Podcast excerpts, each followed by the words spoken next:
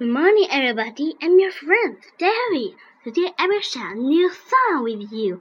The song name is Jack and Jill. 好，我们先读一遍。Jack and Jill went up the hill to fetch a pail of water. Jack fell down and broke his crown, and Jill came tumbling after. Then up Jack got, and home did trot, as faster as he could caper.